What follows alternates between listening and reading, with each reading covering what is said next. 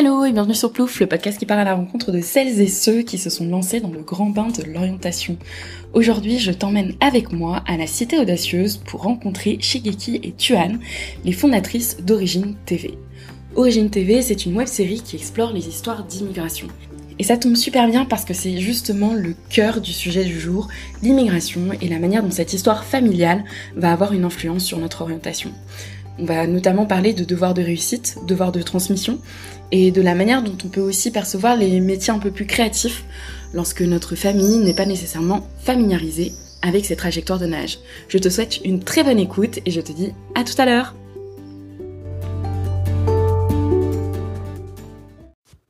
Petit additif, comme tu pourras l'entendre, nous avons enregistré dans un environnement assez bruyant et malgré les cleans, l'audio n'est pas toujours optimal. Sorry donc par avance.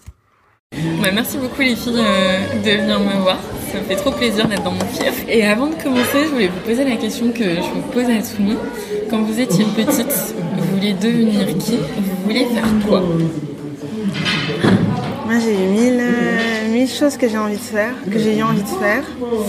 Euh, mais pendant très longtemps, j'ai voulu être scénariste. Ok. Ouais. Et, euh, et du coup, j'écrivais beaucoup, j'écrivais des, des, scénarios, etc. Et en fait, je me suis, je parlais pas du tout anglais, ni écrivais anglais à l'époque. Et euh, je trouvais que les films français étaient pourris. et du coup, je me suis dit que je vais jamais être scénariste en France, en fait. Et, euh, et j'ai un peu abandonné l'idée, ouais. Ok, mm. c'est marrant comme aujourd'hui, euh, t'as quand même un peu repris cet amour à la vidéo. Ouais, c'est vrai, raconter des histoires, ouais. ouais. Sauf que là, je les écris pas, je laisse les gens parler. C'est vrai. Ah, je suis choquée, je savais pas. C'est vrai Ouais. Si, si. Je savais pas du tout. Euh, moi, alors, euh, j'ai changé pas mal, plusieurs fois en fait, euh, depuis mon enfance, adolescence, etc. Mais je pense que au tout début, quand j'étais petite, je voulais être euh, médecin okay. et pédiatre plus particulièrement. Jusqu'à euh, mes 10 ans. Et en fait, euh, toute ma famille était là, ça va être la médecin de la famille, nan, nan. Donc pendant très longtemps, j'ai eu cette injonction que je pense qu'il y a aussi ce truc dans ma famille où pour réussir, il faut être médecin, pharmacien, ingénieur, okay. etc. Enfin, certains, il y a avocat, il y a certains métiers en fait qui fait que tu, qui, qui, que tu réussis ou pas dans la vie. Ah, et, euh, et très tôt, en fait, on m'a mis dans la tête que j'allais être médecin et donc euh, j'ai toujours voulu être médecin jusqu'à que j'aille à l'hôpital de ma, ma tante travailler en tant qu'aide-soignante à l'hôpital. Okay. J'y aille et que je me suis dit ok c'est mort. Et après j'ai voulu être journaliste. Okay. Euh, jusqu'au lycée un peu. ouais, exactement. Oui, la boucle. Ouais, mais c'est vrai. Hein. Mais j'ai voulu être journaliste et euh, on m'a dissuadé de le faire parce que on m'a dit que c'était pas un métier, euh, enfin qui était viable, que c'était très dur, que okay. que c'était pas pour moi, etc. Et donc j'ai pas fait ça et je me suis retrouvée, je me suis retrouvée en école de commerce en me disant bon bah voilà c'est une voie générale, je vais trouver Mm. mmh. ma voie en faisant ça. Et en fait euh, pas du tout. J'ai fait mes études, je suis sortie, j'ai eu mon premier boulot, j'ai pas aimé euh, du tout. Et après du coup j'ai découvert la vidéo. Et en fait maintenant, et en fait à ce moment-là, je voulais travailler dans la vidéo, c'est ce que j'ai fait. Je me suis lancée pour le coup et je suis devenue monteuse euh, vidéo. Ah, trop bien. Oui, donc effectivement pour les deux, la boucle se boucle. Ouais, Comme après vous êtes rencontrés pour, euh, pour créer Origine TV. Exactement. Et toi du coup chez Yeki, enfin, ton parcours c'est quoi? Du coup, euh, après que je voulais être scénariste, euh, moi je voulais beaucoup travailler dans des choses créa très créatives en fait. Okay. Jusque euh, même au lycée, je me rappelle euh, à la fin du lycée, je voulais faire un BTS. Euh, je crois qu'à l'époque, ça s'appelait BTS euh, multimédia, un truc comme ça. C'est très vieux comme mot multimédia, j'ai l'impression. C'est il y a très longtemps. Et, euh, et, euh, et, en fait, comme j'étais bonne élève, on m'a pas laissé faire un BTS. Donc j'ai fait une prépa et une école de commerce comme Tuan que j'ai pas trop bien vécu. Et j'ai beaucoup bossé, enfin, j'ai beaucoup bossé dans des petites structures ou des structures euh, plus start-up parce que j'aimais quand même. Je, je, savais depuis très jeune euh, que je voulais entreprendre. Ok. Et euh, aujourd'hui, je travaille dans une association qui euh, développe un programme d'accompagnement parental pour développer le langage euh, des jeunes enfants. Trop bien. Je voulais revenir à ce que tu disais tout à l'heure sur euh, tes parents et ta famille. Pour qu'ils réussissent, c'était enfin, c'était avoir un certain type de métier. Est-ce que eux aussi ont ce genre de métier ou c'était plus euh... Enfin, je sais pas comment poser la question, mais est-ce que c'était plus vu comme, j'allais dire, une sorte de progression? Euh, mes, mes, parents sont pas médecins, okay. mais ils sont ingénieurs, donc euh, okay. ils ont quand même, ils ont quand même, en tout cas, réussi à sortir de leurs conditions quand ils sont arrivés en France. Ils sont arrivés en France. Ma mère avait fait des études littéraires et voulait être prof de vietnamien au Vietnam. Ok. Donc, euh, comme euh, on a des profs de français ici, bah, prof de vietnamien là-bas. Et mon père euh, avait fait des études d'archi. Donc, il était beaucoup plus euh, créatif qu'autre chose. Il dessinait énormément. Il voulait faire les beaux-arts, euh, etc. Et en fait, ils sont arrivés euh, en France sans rien après la guerre. Et donc, du coup, leurs diplômes n'avaient plus de valeur, leurs études n'avaient plus de valeur. Prof de vietnamien en France, je pense que tu vas pas très loin. Oui.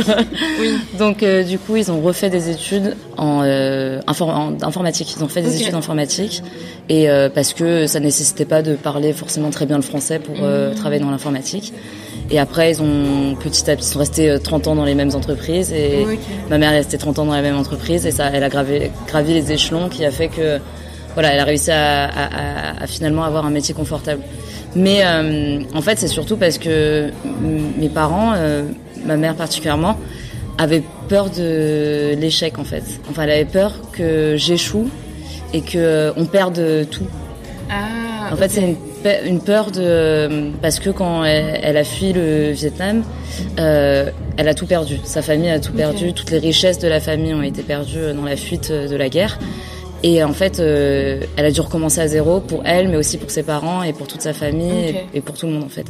Et donc du coup, euh, si nous on réussit pas, si on n'a pas cette euh, stabilité financière, elle, en fait, elle a peur qu'on re- qu'on reperde tout ce qu'elle a déjà construit et que voilà.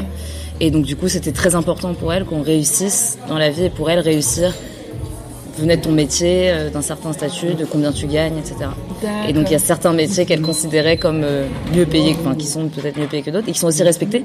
Parce que médecin parfois euh, c'est pas forcément euh, mieux payé que d'autres métiers, mais en tout cas c'est très respecté. Et donc voilà, il y a un certain, euh, il y, a- il y a ça qui revenait derrière. Un certain prestige euh, associé au métier. Ouais. Et soit c'était des métiers qui t'intéressaient ou c'était plus, euh, j'allais dire, par devoir? Ouais, par devoir. hein. Enfin, honnêtement, dès que j'ai vu euh, l'intérieur d'un hôpital, euh, j'ai fait c'est mort. euh, je vais pas, je pas, médecin. Mais en fait, euh, on me mettait des jouets, on m'achetait les jouets, tu vois, pour tu sais, tu fais semblant d'être médecin et tout. Et en fait, on te met ça entre les mains et tu dis bah oui, pourquoi pas ça. En jeu, c'est marrant. Mais en vrai, dans la dans la vraie vie, non, c'était pas euh, des choses vers lesquelles je me tournais. Ingénierie euh, non plus. Enfin. avocat non plus. Enfin, c'était pas des métiers en fait qui sur je gravitais beaucoup plus autour de des, des de métiers créatifs quoi. Comme chic du coup au final. Ouais. Et toi, tes parents, du coup, euh, dire Bah, chic, mais... Non, moi, mes parents, euh, pour le coup, mon, père est- a été est, euh, ouvrier. Et ma mère, euh, le premier métier qu'elle a, qu'elle a eu quand elle avait en France, elle était femme de ménage. Et je me rappelle que quand j'étais petite, euh, jusqu'à finalement, euh, bien l'adolescence, j'avais honte des métiers de mes parents. Ah ouais? Ouais, parce que, euh, vous savez, quand vous êtes à l'école, il y a toujours ce début de chaque année, euh, tu dois donner la profession de tes parents. Et, euh, et moi, j'étais toujours hyper mal à l'aise parce que bon, mon père était dans le bâtiment, ma mère euh, dans le ménage, ça faisait, c'était un peu cliché. Je pense que c'était même pas que je me disais que ça faisait cliché, c'est juste que je me disais que c'était socialement euh, pas, pas respecté, euh, pas valorisant. Et, et du coup, ouais, j'avais aussi une forme de pression familiale à réussir, parce que de toute façon, il fallait faire mieux que, euh, que les parents. Et mieux que les parents, c'était forcément euh, faire de grandes études et, euh, et être ouais, avocat ou, ou médecin. Mes parents, ils connaissaient pas trop le milieu des écoles de commerce. euh, donc c'était vraiment avocat, médecin, ingénieur, ce genre de, de métier-là. Et je saurais pas dire si c'est vraiment ça qui a fait que j'ai voulu bosser à l'école ou si. Juste, enfin, le système éducatif tel qu'il est finalement il, il m'allait. Du coup, euh, je, Mm. je- bossais bien, mais c'est vrai que j'avais intériorisé qu'il fallait que je m'échappe de ma condition euh, sociale par euh, l'école, par la méritocratie, et que euh, et qu'à chaque fois que j'étais avec mes parents ou même avec d'autres membres de ma famille, on me disait il faut travailler bien à l'école, tu t'en sortes. Un peu aussi euh, ce discours de euh, euh, on est venu pour que vous ayez la possibilité de faire mieux que nous. Mm. Euh, Alors qu'en soi, ce serait marrant de demander est-ce que quand ils sont venus, ils, ils- ils pensaient vraiment exactement à ça parce qu'ils sont venus pour plein plein de raisons euh, multiples et euh, dans le cas de nos parents, ils sont venus, ils n'avaient pas d'enfants en plus. Donc je sais pas s'ils avaient autant conscientisé ça, mais en tout cas c'était clair que une fois qu'ils avaient des enfants nés en France, il fallait faire mieux qu'eux. Ok. et c'est comme ça que je me suis. Ouais, euh, comment dire Pas trop permis longtemps de me projeter sur des métiers euh, créatifs Ok. et, euh, et des métiers où j'allais pas gagner de l'argent en fait. Ah, ok. Mais pourtant, il y a des métiers créatifs où tu peux gagner de l'argent, non? Ouais, mais c'était pas. euh, Enfin, en tout cas, dans le discours un peu euh, global qu'on a, c'est que euh, c'est quand même assez difficile. Mm. Alors que euh, ben, si tu, je sais pas, si tu fais des études pour devenir consultant, euh, il y a quand même, il y a, il y a quand même plus de place que si tu veux devenir, je sais pas moi, chorégraphe professionnel euh, et arriver à bien vivre de ça, tu vois. Et, enfin, surtout, en fait, je pense que nos parents, ils connaissent pas ces métiers-là. Et donc, du coup, ils n'ont pas conscience de, de tout ce qui peut, euh, de, de ce que tu peux gagner exactement ou pas. Pour eux, quand ils entendent créatif, ils entendent peintre, enfin peinture, danse, euh, musicien.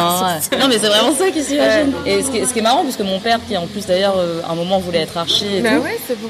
Mais tu vois, même dans, dans sa, sa créativité, il a choisi un métier où tu Oui, gagnes bien. qui oui. il aurait pu, enfin, tu vois, il, il adorait peindre chez lui, mais il savait qu'il en ferait pas un métier. Et donc, du coup, il, il est devenu architecte. Et en fait, ça, c'est aussi parce qu'il n'y a pas assez de, de déjà, c'est pas des métiers qu'ils connaissent. Il n'y a pas assez d'exposition euh, à ces métiers-là. Et en fait, ils peuvent pas savoir que, par exemple, dans le monde de la vidéo, bah, tu peux être monteur, tu peux être un son, tu peux être, euh, tu peux être euh, motion designer, tu peux être, enfin, il y a, il y a plein d'autres métiers que juste euh, être acteur, par exemple. Oui, tu vois. Et ça, ils le voient pas forcément parce qu'il n'y a pas assez de, de- de- d'exposition à, à tout ça, quoi.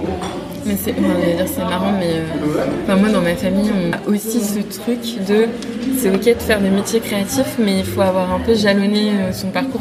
Donc je pense qu'il y a aussi un peu ce, ce truc de on, on connaît pas forcément les métiers créatifs, parce que je pense que c'est aussi propre dans certains, enfin, certains milieux, mais très créatifs où tu sais déjà un peu quelles sont les déclinaisons. Ouais, puis cette histoire de classe sociale est importante parce que, euh, en tout cas, dans la génération de nous, des premiers enfants d'immigrés, si je parle plus de ma Mm. famille, j'ai pas juste euh, mon avenir, enfin, je suis pas Mm. juste responsable de mon avenir, je suis responsable de euh, sortir un peu de la misère, tous les miens en fait. Et euh, même si dans les faits, je, je pourrais pas gagner suffisamment d'argent, il y a de grandes chances que je gagne pas assez d'argent pour sortir tous les gens de ma famille qui sont dans la misère, hors de la misère.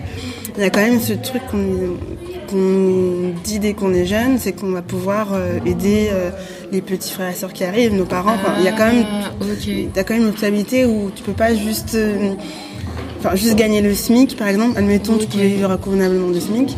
Ce serait pas, hum, ce serait pas suffisant, tu vois. Par rapport aussi aux sacrifices euh, qui ont pu être faits. Et, euh, et du coup, ça met une pression quand même supplémentaire dans tes- ton Ah, choix d'orientation, parce que tu sais que t'as pas que t'es pas responsable que de toi en fait, t'es responsable Mm. de toute une Mm. famille. D'autant plus que dans nos cultures, il n'y a pas cette notion de euh, euh, quand je quand tes parents ils sont vieux, tu les fous en maison de retraite. Du coup, euh, ce que tes parents t'ont donné euh, toi jusqu'à ce que tu sois autonome, ben, tu sais que tu vas devoir aussi t'occuper d'eux, tu vois. Donc tu peux pas te permettre de juste penser à, à toi dans ton choix professionnel. Ok. Et euh, d'autant plus que, enfin, pour le coup, donc moi, je suis, j'ai un grand frère et moi, donc je suis la cadette. Et je sais que c'est l'inverse, c'est la grande sœur. Et en fait, euh, ça, parce qu'on en a parlé plusieurs fois, en tant que petite sœur, j'ai moins cette pression qu'elle a Ah, que mon grand frère a eu aussi, par exemple. Mon grand frère, euh, il, il, s'est même pas posé la question de s'il pouvait faire un truc qu'il aimait, qu'il aimait. Il a juste fait ce qu'il devait faire. Et il m'a aidé à payer mes études. Et il a, tu vois, et donc du coup, en fait, il était obligé de, obligé. Enfin, en tout cas, il se, il, a, il sentait ce devoir de réussir parce qu'il savait qu'il devait assurer mes arrières. Et moi, derrière, j'ai pu me permettre un peu plus que lui de me poser la question est-ce que j'aime ce que je fais? Et si j'aime pas ce que je fais, est-ce que je peux essayer de trouver un truc que j'aime? Alors que lui n'a même pas eu ce luxe, tu vois. Est-ce que dans son esprit, une fois que tu as réussi, mais entre guillemets, il s'autorisera ou il s'autorise à remettre en question euh, du coup tout ce qu'il a fait? Je vois un sourire s'esquisser en face de moi. Non, mais c'est vrai que bah, je, je sais pas vraiment. Je... Peut-être. Ok, Je pense que oui, il s'autorise à le faire. Je pense que mon frère, c'est un autre cas, il a des enfants aussi. ça ajoute aussi à la Ouais, responsabilité. il a une responsabilité financière jusqu'à la fin de sa vie. Ok. Pour ma mère, pour moi, pour ses enfants, voilà. Donc, Ok. euh, et euh, ouais, donc euh, ça c'est et ça c'est c'est ré- enfin c'est des non-dits qui existent dans nos familles. de quelle est ta place dans la famille? Elle t'est attribuée par l'ordre dans lequel tu es né. Tu vois, donc si tu es l'aîné, tu as certain rôle, un certain rôle à jouer tu es la, la, cadette ou le cadet, tu auras un certain rôle à jouer aussi, qui sera moins financier, mais qui sera plutôt euh, s'occuper de tes parents. Euh, mm. Genre, c'est moi qui dois appeler ma mère tous les jours, euh, c'est moi qui c'est moi qui suis près d'elle tous les jours. Voilà, donc plutôt de s'occuper de, de, nos parents physiquement. Ok. En tout cas, dans les familles vietnamiennes. Mais, mais c'est vrai que mon frère, pareil, il, fait des études déjà passion. Moi, j'ai pas fait d'études passion. Là, je suis en train de reconstruire, on va dire, mon chemin professionnel pour pouvoir euh, faire que des choses que j'aime. Euh, et je pense que, enfin, je suis même sûre que s'il avait été l'aîné, ce qu'il fait là, il n'aurait pas pu le faire, en fait, c'est sûr. Ok, ah oui. Je me demande si, euh, en étant l'aîné, c'est pas simplement dans toutes les familles où t'as ça, où as ça aussi. Bah, c'est sûr, je pense que le, le... t'as une forte ouais, pression, responsabilité. Mm dans toutes les cultures quand tu es l'aîné. Là, peut-être la particularité euh, de nos cultures racisées, c'est que déjà le droit d'aînesse est hyper important et du coup, euh, tu as plein d'autres responsabilités qui sont liées à ça. Et en plus, quand tu prends un plus racisé, immigré, c'est qu'il y a vraiment ce côté, euh, peut-être pas toutes, les familles, mais un grand nombre, on s'est sacrifié, on, mm. on, a énormément investi aussi en vous. Euh, et vous avez vous la chance d'être né ici. Donc il faut, même si c'est plus ou moins implicite, parfois c'est dit très clairement, il faut, euh, faire, quelque, il faut faire quelque chose, tu vois. Ok. Ouais, il faut pouvoir être à la hauteur de tous ces sacrifices ou c'est pas. Ben, être à la hauteur de tous ces sacrifices, je dirais pas ça comme ça, c'est plutôt. Euh, on a envie de sortir de cette misère aussi. Ok. Tu vois. Et et sortir de cette, enfin, venir en France sortir de cette misère, c'est aussi une opportunité de, fonder une famille qui repart sur des, des bases différentes et qui va pouvoir aussi ben, créer de la richesse euh, transgénérationnelle, etc. Comme n'importe qui, qui qui naît dans une famille modeste ou même bourgeoise, tu vois. Et euh, et euh, c'est aussi la possibilité de, de, permettre une éducation que parfois nos parents n'ont pas pu parce que leurs parents mm. n'avaient pas les moyens, parce qu'ils sont nés en temps de guerre. Enfin, après, chacun son, mm. son, chaque pays, chaque famille a son histoire. Mais ce qui ce qui rejoint beaucoup les discours euh, d'immigration de la génération de nos parents, c'est qu'ils euh, ont eu des parcours hyper compliqués. Mm. Euh, leur présence ici est souvent un sacrifice parce que pour beaucoup, ils n'avaient pas prévu de rester. Mm. Ils sont beaucoup restés parce que ben ils ont eu des enfants et ils n'allaient pas rentrer avec. Enfin, ça devenait plus mm. compliqué de rentrer avec ces enfants une fois qu'ils sont socialisés, éduqués, scolarisés ici. Donc du coup, ben c'est un peu comme tant qu'on est là, autant essayer de sortir un peu de, de, notre condition et profiter des choses qui sont mises à notre disposition ici, qui, dont on a le droit parce qu'on est françaises et français, et euh, d'essayer de réduire cette inégalité des chances qui était là dès, même avant notre naissance en fait. Ok, oui je vois. Et du coup, comment, euh, on en a déjà un peu parlé tout à l'heure avant que tu arrives, John, mais comment vous avez vécu vos, vos entrées en prépa et en école de commerce et après le, le parcours en école justement en ayant ce en ayant cette histoire avec vous Moi, je suis pas allée en prépa, donc euh, du coup, j'ai pas cette expérience prépa. Euh, je suis allée directement en école post-bac. Ah, euh, école, ouais, l'école de commerce post-bac. Et moi, c'était horrible. J'ai pleuré pendant un mois quand je venais d'arriver en école de commerce. C'était horrible. J'appelais ma mère tous les jours pour lui dire que je voulais rentrer et tout. Mais qu'est-ce qui était horrible? C'est l'ambiance. Je pouvais pas. En fait, j'étais dans un milieu qui était totalement différent de ce que j'avais peut-être connu. Euh, j'étais loin de mes repères. C'est la première fois que je quittais ma mère pendant aussi longtemps parce que j'étais à Reims. Mmh. Et, donc, du coup, j'étais plus, euh, plus chez ma mère. Et enfin, j'ai un lien qui est assez fort avec elle. Euh, j'étais pas sûre de ce que je voulais faire. Je savais pas ce que je foutais là. J'entendais des discours euh, dans mes cours super capitalistes qui correspondaient pas avec mes valeurs. En tout cas, je mmh. savais, même si je savais pas exactement ce que je voulais faire, je savais déjà ça. Ouais. J'entendais d'autres discours qui me, enfin, qui, sur euh, des personnes qui étaient avec moi dans ma classe, sur les banlieues, sur euh, le classisme, qui, euh, enfin, qui, qui, me dégoûtait un peu. Et donc du coup, j'avais, ouais, je l'ai très mal vécu au début. Et après, je me suis quand même habituée à revenir tout le temps à Paris. tous les week-ends, je revenais. Et donc ça allait mieux et j'ai quand même gardé mes repères. J'ai aujourd'hui gardé très peu d'amis d'école de commerce, vraiment très peu, parce que j'ai pas fait mon, expérience une expérience de fou. Par contre, j'ai fait un, un, double diplôme aux États-Unis. Et donc du coup, je suis partie deux ans à Boston. Et j'y suis restée enfin, deux ans pour les études et puis je suis restée un an de plus pour travailler. Et ça, ça a été une vraie expérience parce qu'en fait, contrairement en France, aux États-Unis ou dans les pays anglophones en général, tu as une université qui inclut toutes les matières et tous les tous les enfin, l'ingénierie euh, les écoles de commerce euh, l'école de droit peu importe tout est sous le même toit en fait tout sous la même école. Alors qu'en France on c'est séparé. Tu fais vraiment une école de commerce t'es qu'avec des gens d'école de commerce. Tu fais une école de, de, de médecine t'es qu'avec des gens qui ont fait médecine et là, au moins, tu as cette diversité de, de, de, choix et de gens, du coup, et, et du coup, j'ai réussi à mélanger à ça, et ça, pour le coup, j'ai beaucoup apprécié. Donc, c'était pas vraiment une expérience d'école de commerce qui m'a qui m'a vraiment fait ouvrir mm. les yeux, mais c'est de partir à l'étranger, de partir dans un pays euh, anglo-saxon et, et d'apprendre quelque chose de différent, et, et voilà quoi. Ouais, ben ouais, moi j'ai fait euh, la prépa. Euh, ça a été mon premier choc euh, culturel dans l'univers académique. Parce que jusqu'à présent, moi, j'étudiais à Noisy-le-Grand euh, 93 et je, je savais que je venais du 93 parce qu'on l'écrivait sur nos trousses et sur nos sacs à dos, euh, mais je me sentais pas, enfin, je me sentais pas différente en fait. Et quand je suis arrivée en prépa, c'était la première fois que j'étudiais à Paris. Euh, dans le sixième. Et c'est la première fois qu'on m'a renvoyé au fait que j'étais banlieusarde et que c'était péjoratif. Euh, avec des remarques euh, ouais, très pro, pro parisien. Et, et puis en plus le fait que je venais du 93. Ouais. Les gens se permettaient de te faire des remarques en cours ou en... Ouais, par exemple, on m'avait dit. Bah, déjà, il y avait des remarques globales sur tous les gens de banlieue, parce qu'on était, ah, qu'on était plusieurs. et après, personnellement, on m'avait dit que je m'habillais bien pour quelqu'un de banlieue. Ah.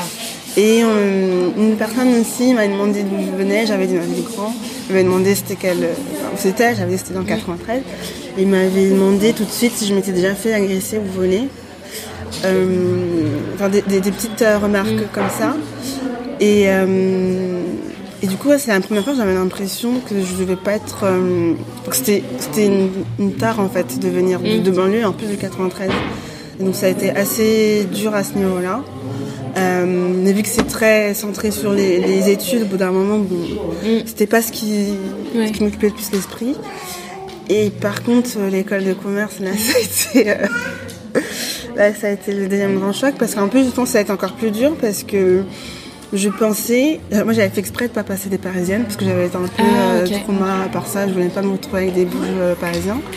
Et je pensais naïvement qu'en allant à Lyon, j'allais me trouver avec une mixité de gens de toute la France en plus, alors que pas du tout, eh ben c'était les mêmes. Mm. Et, et, ouais, c'était assez, assez violent parce que sur 400, en plus on était, je crois, peut-être 4-5 mois, je sais pas, en tout cas mm. les noirs je, je, les connaissais, même pas forcément personnellement, mais je les avais repérés quand c'était auto-repéré. Euh, et euh, pareil, c'était pas forcément représenté, des remarques aussi un peu, euh, un peu bizarres qu'on pouvait me dire. je voyais même le traitement des personnes, ce que je te disais, des personnes étrangères, mm. voilà, pas terrible. Et, et, comme le disait Tuan, les cours, j'en parle pas, les trucs capitalistes, tout ça m'intéressait pas, les métiers, ça m'intéressait pas passer mon temps à, me bourrer la gueule, ça m'intéressait pas non plus. Enfin, rien ne m'intéressait. Je mm. détestais les cours, je détestais les gens. Du coup, j'ai très, très, très mal vécu. Je rentre à Paris aussi autant que possible. Et, euh, et ouais, du coup, ça a été une grosse remise en question parce que euh, je sais pas si ça change quand le fait d'avoir fait une prépa ou pas, mais en tout cas, moi, j'avais l'impression de m'être énormément investie, d'avoir mis deux ans de mm. ma vie entre parenthèses. Euh, d'avoir c'était un peu le, Graal tu vois d'avoir une grande école. Et en fait t'es là et tu te dis tout ça pour ça. Euh, j'ai un prêt étudiant donc en plus tu te dis euh, je me tape un crédit sur le dos. Je me retrouve avec un niveau de bourgeoisie que j'avais jamais connu dans ma vie. Donc en plus tu vois l'inégalité en pleine face. Euh, on te dit que on te dit qu'on veut ouvrir les grandes écoles à des personnes issues de banlieues, etc., de classe modeste, mais en fait, en tout cas, moi, là où j'étais, tu payes euh, comme si tu comme si avais des millions sur ton compte bancaire. Donc, Même euh, si boursière Bah, moi, mon école, ouais. Ok. Ouais. En tout cas, à l'époque, je sais pas pour toi, Ok. mais en tout cas, ouais, moi, j'ai pas eu de. J'étais boursière et j'ai tout payé comme Ok, tout le monde. qu'il y avait des aménagements. Ça dépend des écoles. Il y a des écoles effectivement qui sont gratuites quand, quand tu es boursière, qu'il était en tout cas, mais hum, pas la nôtre. En tout cas pas à l'époque. et, euh, et du coup, ben, ouais, c'est la première fois que j'ai autant fait face aux inégalités en fait. Et que j'ai réalisé que j'avais beau bosser comme une malade et avoir une grande école, je serais, j'aurais toujours un train de retard par rapport aux autres. En fait, c'est enfin, c'est grave intéressant ce que tu viens de dire parce que c'est vraiment ça, c'est comment les autres te voient en fait. Du coup, tu passes ta vie dans un endroit et tu te dis, bah ça c'est normal, tu vois. Et t'arrives dans un milieu et en fait, on te renvoie à ce truc de, euh, ah, parce que tu viens de banlieue, moi on m'a déjà demandé, euh, t'es sûr t'as assez d'argent pour sortir? Alors que tu vois, t'en sais rien. Ouais. Genre, euh, on m'a déjà demandé si. euh, parce qu'en gros, on devait sortir avec des gens de la classe. Et il y en a un qui m'a fait la remarque euh, T'es sûr que t'auras assez pour sortir Parce qu'on veut prendre une table et tout en mode. effectivement, j'avais pas assez pour prendre J'adore la chute, effectivement. les mêmes, tu vois. Mais c'est Mais- ouais, c'est chaud de se poser la question simplement. euh, Ouais, et en fait, en fait c'est marrant parce que j'avais les mêmes. euh, je me suis dit la même chose. Je me suis dit, je vais aller à Reims, donc je vais pas être avec ce truc de Paris, euh, banlieue, nan, nan. Mais la majorité des gens venaient de Paris, finalement. Ouais, oui. Venaient- Enfin, il y a beaucoup de gens qui venaient de Paris, donc du coup, t'avais encore ce, ce truc qui te suivait. Et, et ouais, et c'est la première fois que tu t'es confronté à ça et tu te dis, ah ouais, en fait, peu importe si je travaille mieux que vous tous, Ouais. Je sais que va falloir que je travaille deux fois plus dur, quoi. Et ce que je trouve choquant en plus, euh, c'est la détente avec laquelle on peut te faire ce type de remarques, tu vois. Ouais. Et moi, je sais aussi, il y avait une fille euh, que je t'ai raconté qui était. C'est ma première soirée en plus. euh, l'époque où je m'étais dit que j'allais essayer de m'intégrer. Et, euh, et une fille qui me repère de loin, qui est euh, blanche. Euh, et qui vient me voir et qui me dit, euh, bah elle était un peu bourrée, hein, mais elle me dit, euh, je suis trop contente de voir une noire, je vais trop venir te parler et tout. Et, euh, et, et en fait, ouais, t'es es là, bah, ça avait l'air d'être un compliment. Enfin, oui, c'était- ça avait l'air de- C'était gentil. Enfin, pour elle, c'était gentil, c'était pas un truc méchant. Moi, je me suis juste dit, ah putain, je, je suis la noire, quoi. Je suis genre repérée de loin en plus. Et, euh, et ces remarques-là, les remarques les plus en prépa, c'est vrai, ce qui m'a choqué, c'est que. Enfin, ce qui me choque avec le recul aussi, c'est que ça, ça doit être tellement normalisé pour ces gens-là, dans ces milieux-là, pour qu'ils puissent te dire ça de manière si détente, en fait. Oui. Parce qu'en principe, même si tu le penses, tu dois savoir que ça, c'est des choses qui ne se disent pas, tu vois. Mais de le dire avec autant de détente, c'est que pour toi, euh, il n'y a pas du tout de problème. C'est ça que je trouve aussi choquant. Bah, après, c'est des milieux qui sont souvent monochromes. Et donc, du coup, euh, si tu passes ta vie avec dans un même milieu social et dans un, avec des, des avec très peu de diversité, eh ben, tu n'auras pas cette habitude de communiquer avec des Ouais, gens oui. euh, plus, tu vois, qui Ouais. viennent d'autres cultures et, et, et du coup, tu te permets de dire des choses qui te semblent complètement normales et enfin, qui sont pas du tout ok. Enfin, je suis choquée que tu dit ça. Oui. Après, moi, c'est vrai que. bah, après, moi, j'ai fait un échange aussi en, en Croatie où il y a peu de noirs. Et bon, je, je passe les expériences racistes, mais euh, il y avait aussi des expériences hyper fétichisantes où les gens me trouvaient cool juste parce que j'étais noire. tu vois. Et euh, c'est tout aussi gênant parce que tu sais que les gens te, Oui. ils- en fait, ils projettent sur toi l'image de, en plus, euh, très afro-américaine, afro-américaine hyper cool, etc. Et, euh, et, du coup, bah, parfois, j'en bénéficiais entre guillemets, énormes guillemets, parce que les gens ont envie d'être potes avec moi, moi, parce que j'étais parfois leur première euh, connaissance ou rencontre noire et euh, alors que ça se trouve, j'étais une vraie bolos, mais les avec moi. Mais enfin, je trouve que c'est ultra intéressant même ces questions de représentativité. Parce que dans les milieux, enfin du moins moi je connais plus le milieu start-up, je trouve que c'est aussi très monochrome. Au sens où de toute façon c'est aussi des personnes euh, qui sortent d'école, donc euh, ça se retrouve après. Je sais pas comment c'est, tu vois, dans le milieu de la, de la vidéo, mais comment vous gérez potentiellement ce fait aussi de à chaque fois être de nouveau un peu, euh, le ou la pionnière de, de, de l'entreprise? Bah, euh, je travaille en start-up, hein. donc euh, je travaille en vidéo, mais je suis Ah, pas. euh, Ah. Je suis pas en train de faire des clips ou des je, suis en- je suis dans des bonnes startups, euh, bien comme il faut. Euh. C'est là où on s'est rencontrés Ouais. d'ailleurs. euh, On était les deux seules femmes, t'étais la seule. À l'époque, la Ah, première. c'était non mixte euh, tout court Non, non, Non, je veux dire, elle était la première femme asiatique. Ah oui, Moi, Ouais. j'étais la première femme. euh, Ah Ouais. non, j'étais la deuxième parce qu'elle est nice. Oui, c'est vrai, nice. Du coup, moi, je me rappelle quand je suis arrivée, donc j'avais fait une petite expérience en tant que monteuse juste avant et tout, et j'avais envoyé mon CV. Et la personne qui m'a embauchée m'a embauchée assez rapidement. Je me suis dit trop bien. J'avais peur que tu vois ça pose problème et tout. Et quand on a commencé à travailler, euh, moi j'ai, enfin faut savoir que moi j'ai une personnalité un peu forte, donc du coup euh, si un truc qui me convient pas, je vais le dire. euh, j'ai une grande gueule en gros. Et en fait, quand il m'a embauché, à un moment, j'ai dû euh, tester sur un truc euh, comme d'hab qui m'a pas plu et je pestais. C'est dans le comme d'hab. Et il m'a dit euh, Ah ouais, euh, moi quand je t'ai embauché, je pensais que t'allais être une petite Asiate euh, qui allait euh, en gros faire son taf et fermer sa gueule. Et là, t'es là, euh, tu fais. euh, Le truc de la minorité. Euh, Et j'ai fait euh, ah ouais genre euh, tu m'as embauché euh, pour ça. Il me fait bah, pas que pour ça mais quand même je, pensais vraiment que t'allais pas être comme t'es en fait tu vois. Mais il l'a dit comme un compliment en mode euh, en fait c'est cool t'as de la personnalité en fait tu vois?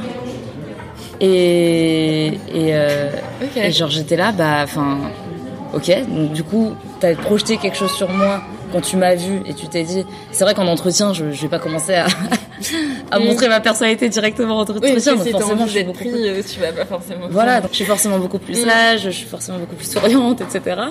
Mais euh, de là, tu vois, projeter tout un persona euh, sur moi et, et, et après, quand une fois que je suis embauchée, et que je, tu découvres d'autres parties de ma personnalité et que tu te dises ah ouais, en fait, euh, 360 sur euh, sur qui je pensais que t'étais, bah ouais, je me suis dit bah c'est dommage. Moi, un truc qui m'arrive tout le temps.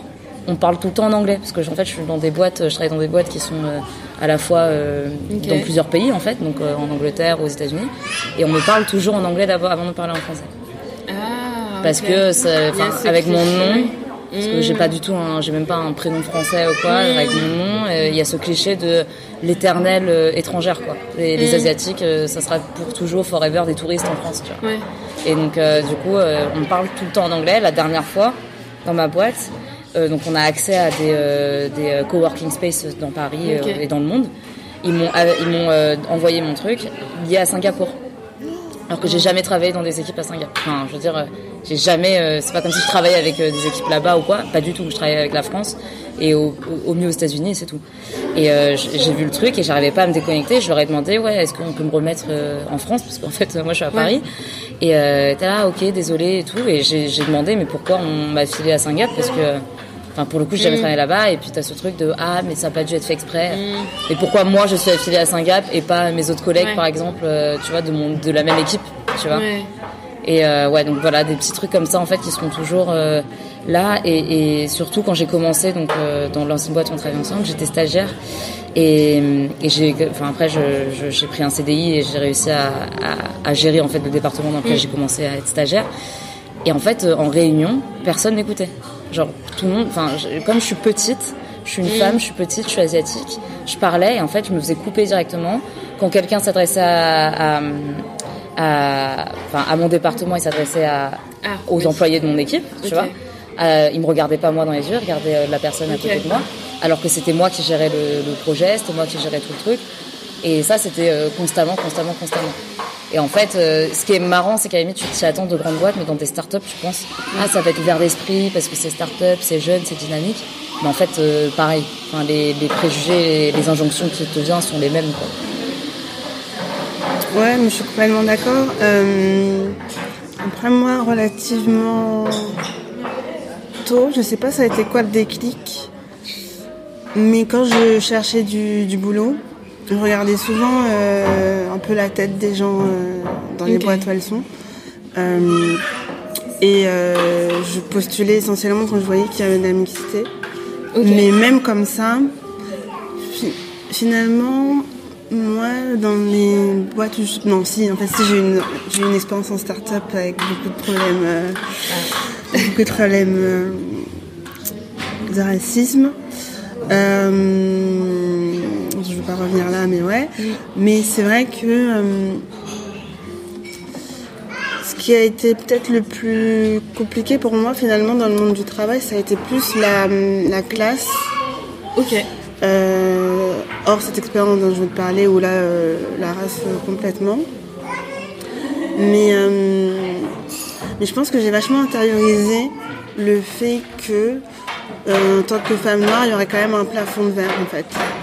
Déjà en tant que femme, il y en a un, mais qu'en tant que femme noire, euh, parce que ben, même dans des startups, euh, tu vois, bah, les fondateurs, euh, déjà c'est souvent des fondateurs, c'est souvent des blancs CSP+, de grande école.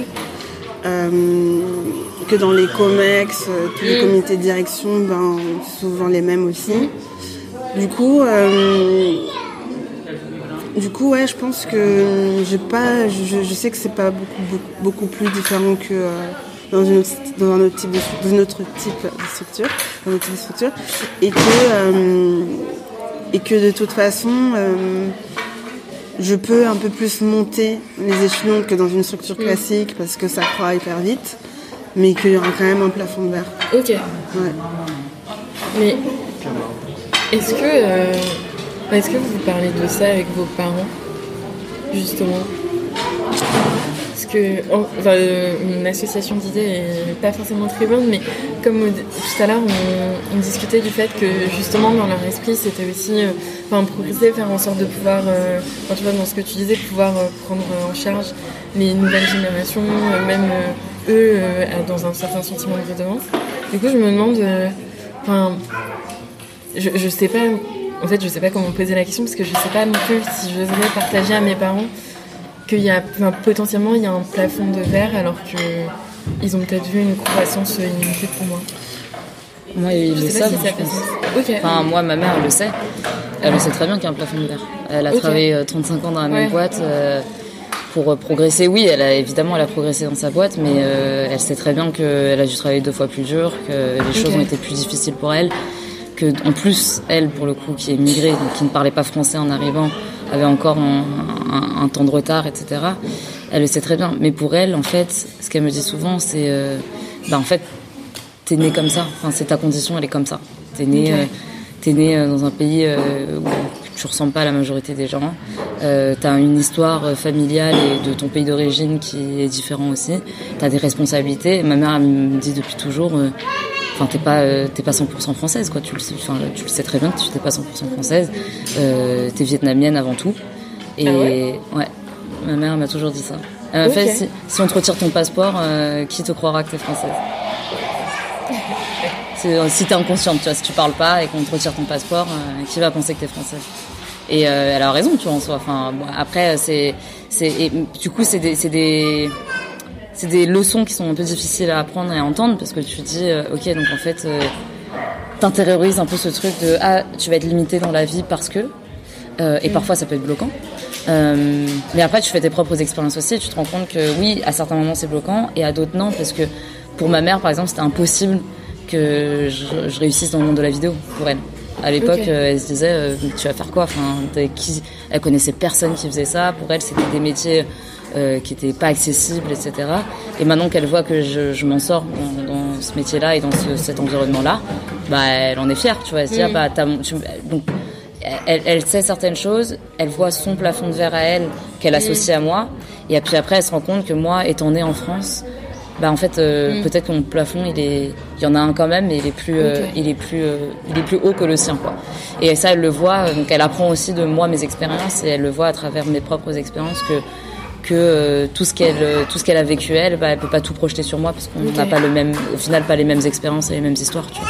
Mais c'est ouf que enfin, qu'elle te l'ait transmis dans ton éducation ce fait que euh, bah, ça s'arrête- enfin pas ça s'arrêtera forcément un moment, mais qu'il y a un plafond verre. Ouais, je pense qu'elle a toujours voulu me dire que que dans la vie ça allait pas être facile quoi. Enfin en fait c'est ce qu'elle elle- voulait me préparer à des choses où elle s'est dit en fait euh, elle elle a vécu tellement de choses. On en parlait l'autre jour avec ma mère, c'est trop marrant parce qu'elle m'a dit elle a vécu tellement de choses que en fait euh, elle elle s'est rendue compte très tôt que la vie c'était pas simple.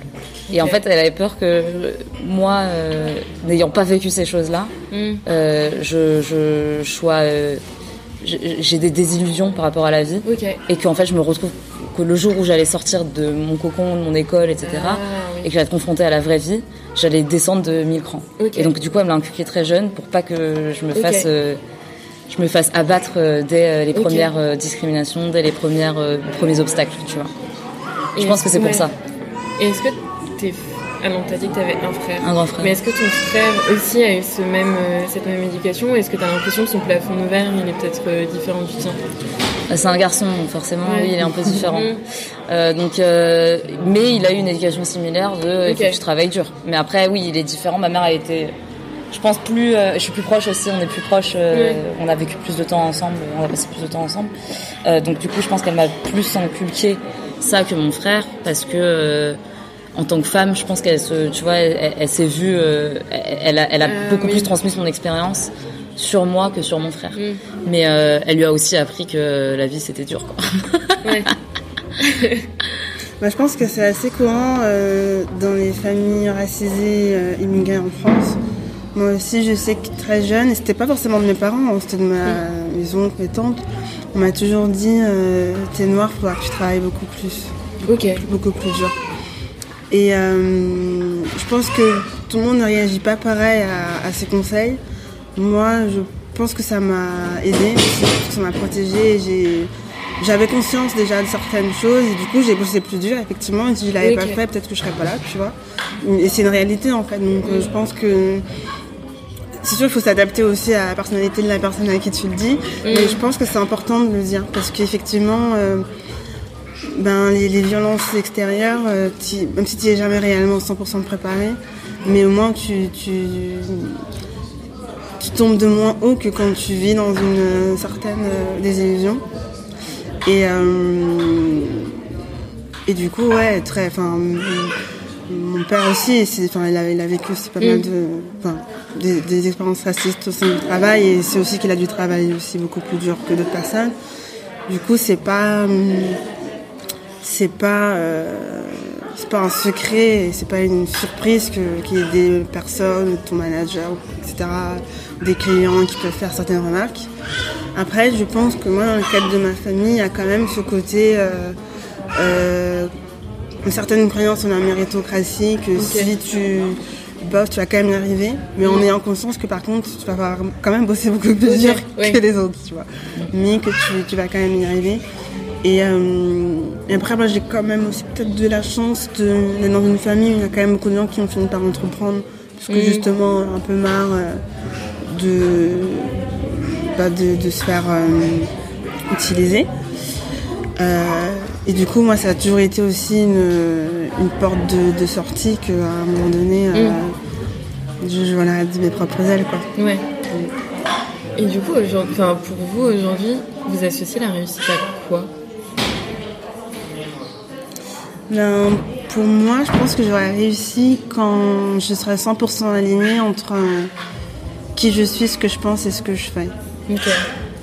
Et du coup, c'est assez large, mais, hum, mais j'aurais réussi quand j'aurais atteint cet équilibre que je n'ai pas encore atteint. Ok. Et tu vois comment enfin, pour atteindre cet équilibre? Ça m'intéresse. Ben, ce qui est difficile, c'est que hum, ben, j'ai des, valeurs et des convictions euh, anticapitalistes, antiracistes, anti tout ce que tu veux. Et euh, en même temps, euh, je suis socialisée dans un monde capitaliste, raciste, etc. Et, autant les questions d'antiracisme, de féminisme, de, de, ouais, de combat décolonial, etc. C'est des choses que tu peux. enfin, je, je sais comment les mettre en accord avec euh, ce que je fais, etc. Autant euh, le capitalisme, c'est un peu plus compliqué parce qu'on est tellement trop interdépendant de plein de choses. Et euh, comme je te dis, euh, il y a quand même une pression aussi. euh, euh, plus ou moins implicite, sociale, familiale, sociétale, de réussir au sens euh, sociétal du terme, dire, qui passe quand Mm. même par la réussite économique. Ouais. Et les métiers qui sont valorisés aujourd'hui euh, économiquement, c'est pas du tout des métiers qui moi me, me, me- Mm. me passionnent, qui sont alignés avec euh, qui je suis et, et ce que je pense. Et du coup, j'essaye et je commence à me rapprocher de plus en plus, à faire des choses qui sont 100% alignées avec ce que, ce que je pense. Euh, mais je ne suis pas là encore totalement. Il pense que quand je serai là, j'aurai déjà avancé dans ce qu'est ce qu'est la réussite pour moi. quoi. Ok. Pour moi, euh, c'est un peu compliqué parce que je me, enfin, je, je suis un peu d'accord avec ce que tu dis dans le sens où ça serait cool d'avoir ça. Et si j'ai ça, je peux considérer peut-être avoir réussi une partie en tout cas.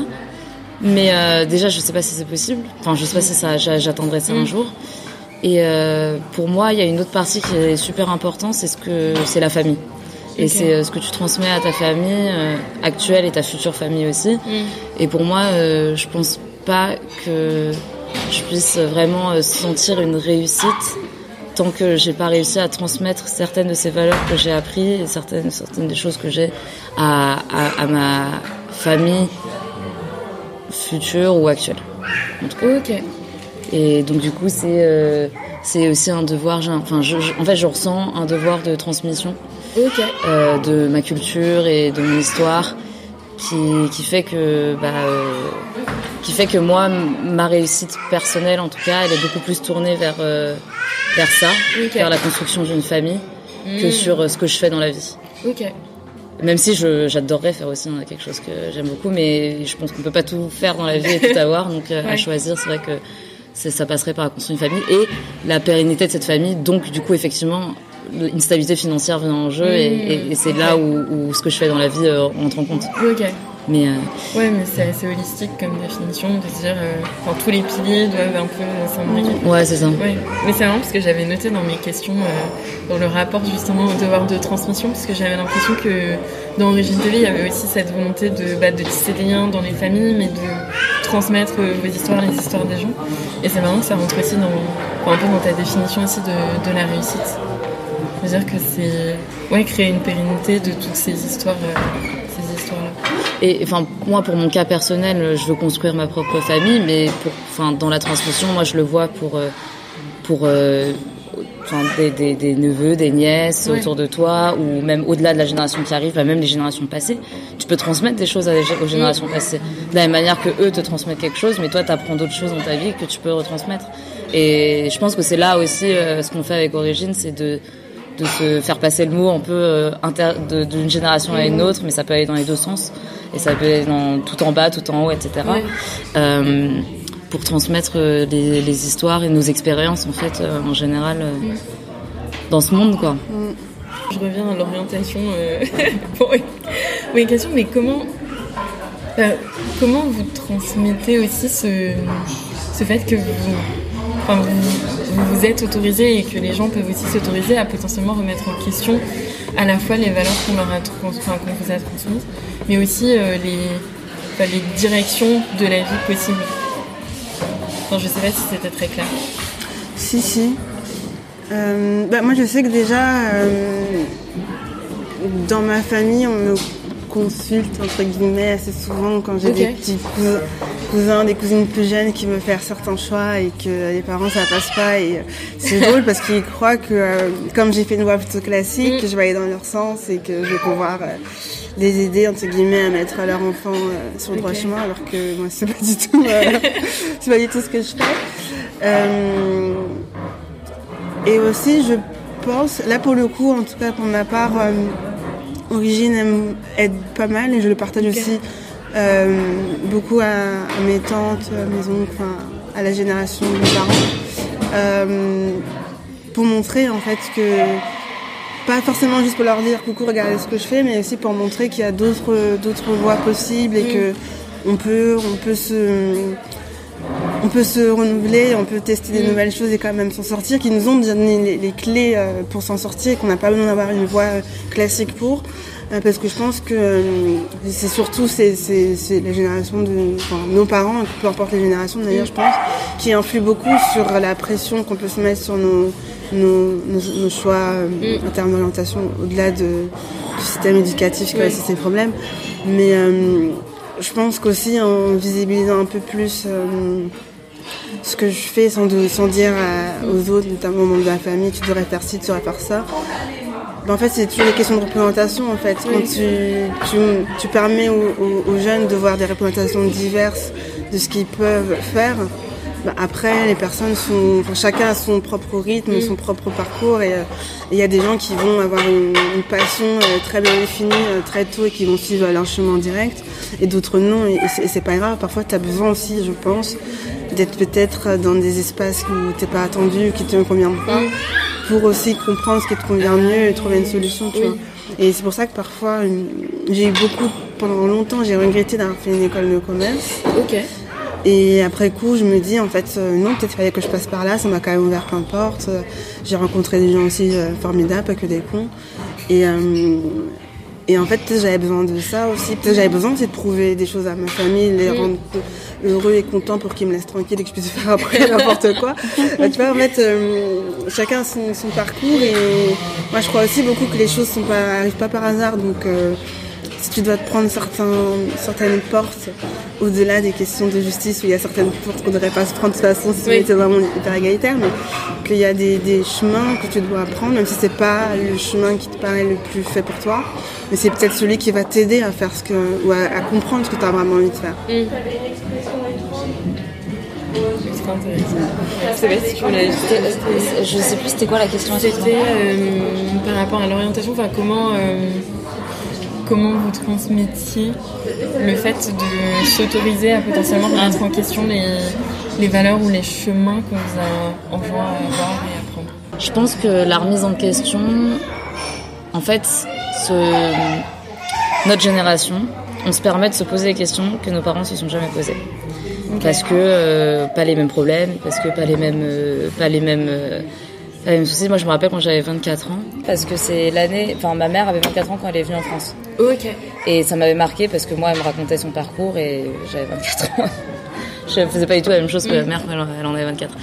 Et en fait, cette remise en question, du coup, elle vient du fait aussi que, comme on n'a pas les mêmes questionnements au même âge, et ben, tu vois, tu te remets en question sur tes privilèges, tu te remets en question sur les choix que tu fais, pourquoi tu les fais, euh, si tu les fais parce que tes parents t'ont dit quelque chose ou tu les fais parce que c'est vraiment ce que tu voulais faire. Et moi, pour ma part, je communique beaucoup avec ma mère. Du coup, euh, elle avait certains avis tranchés sur lesquels elle a changé d'avis parce que je, on communique et qu'on est devenu, euh, enfin, en fait, on évolue ensemble, tu vois. Et, et du coup, euh, en faisant mon propre parcours, moi-même, ce qu'elle disait, je me rends compte que on peut, on peut peut-être ne pas directement faire ce qu'on aime et refaire nos propres- notre propre chemin pour y arriver. Et, euh, et ça, maintenant, c'est effectivement quelque chose. euh, moi, je suis dans, un, dans une euh, asso qui s'appelle l'UJVR, où il y a tous les ans, on fait un, un camp, en gros, où on va avec des enfants, euh, des élèves, et on leur apprend un peu euh, euh, des trucs euh, de cours. Enfin, en gros, c'est une sorte d'aide aux études pendant une semaine. Et en fait, dans ces cours-là, il y a des trucs qui sont très classiques. qui sont- C'est des maths, c'est du français, c'est des, Ok. des- de l'ASVT, enfin, c'est ce que tu apprends à l'école, quoi. Mais ce qu'on est en train d'essayer de faire, c'est de changer ça. C'est de se dire, ben, en fait, euh, tu peux apprendre plein d'autres trucs.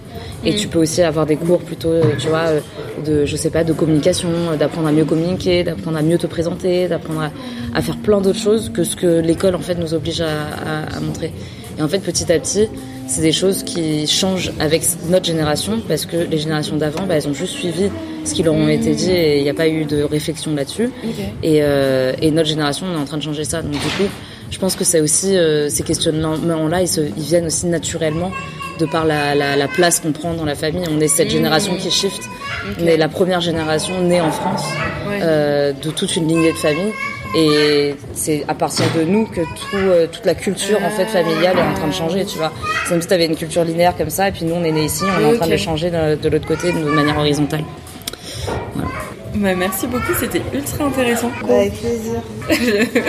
Merci à toi. plein de trucs.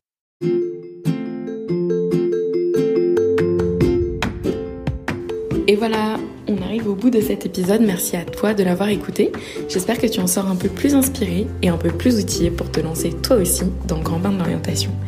Si ce sujet de quête de sens en fin d'études t'intéresse, je t'invite à regarder tous les liens que je t'ai mis en description de cet épisode pour que tu puisses avoir un meilleur aperçu de tous les contenus qu'on propose avec Our Millennials Today.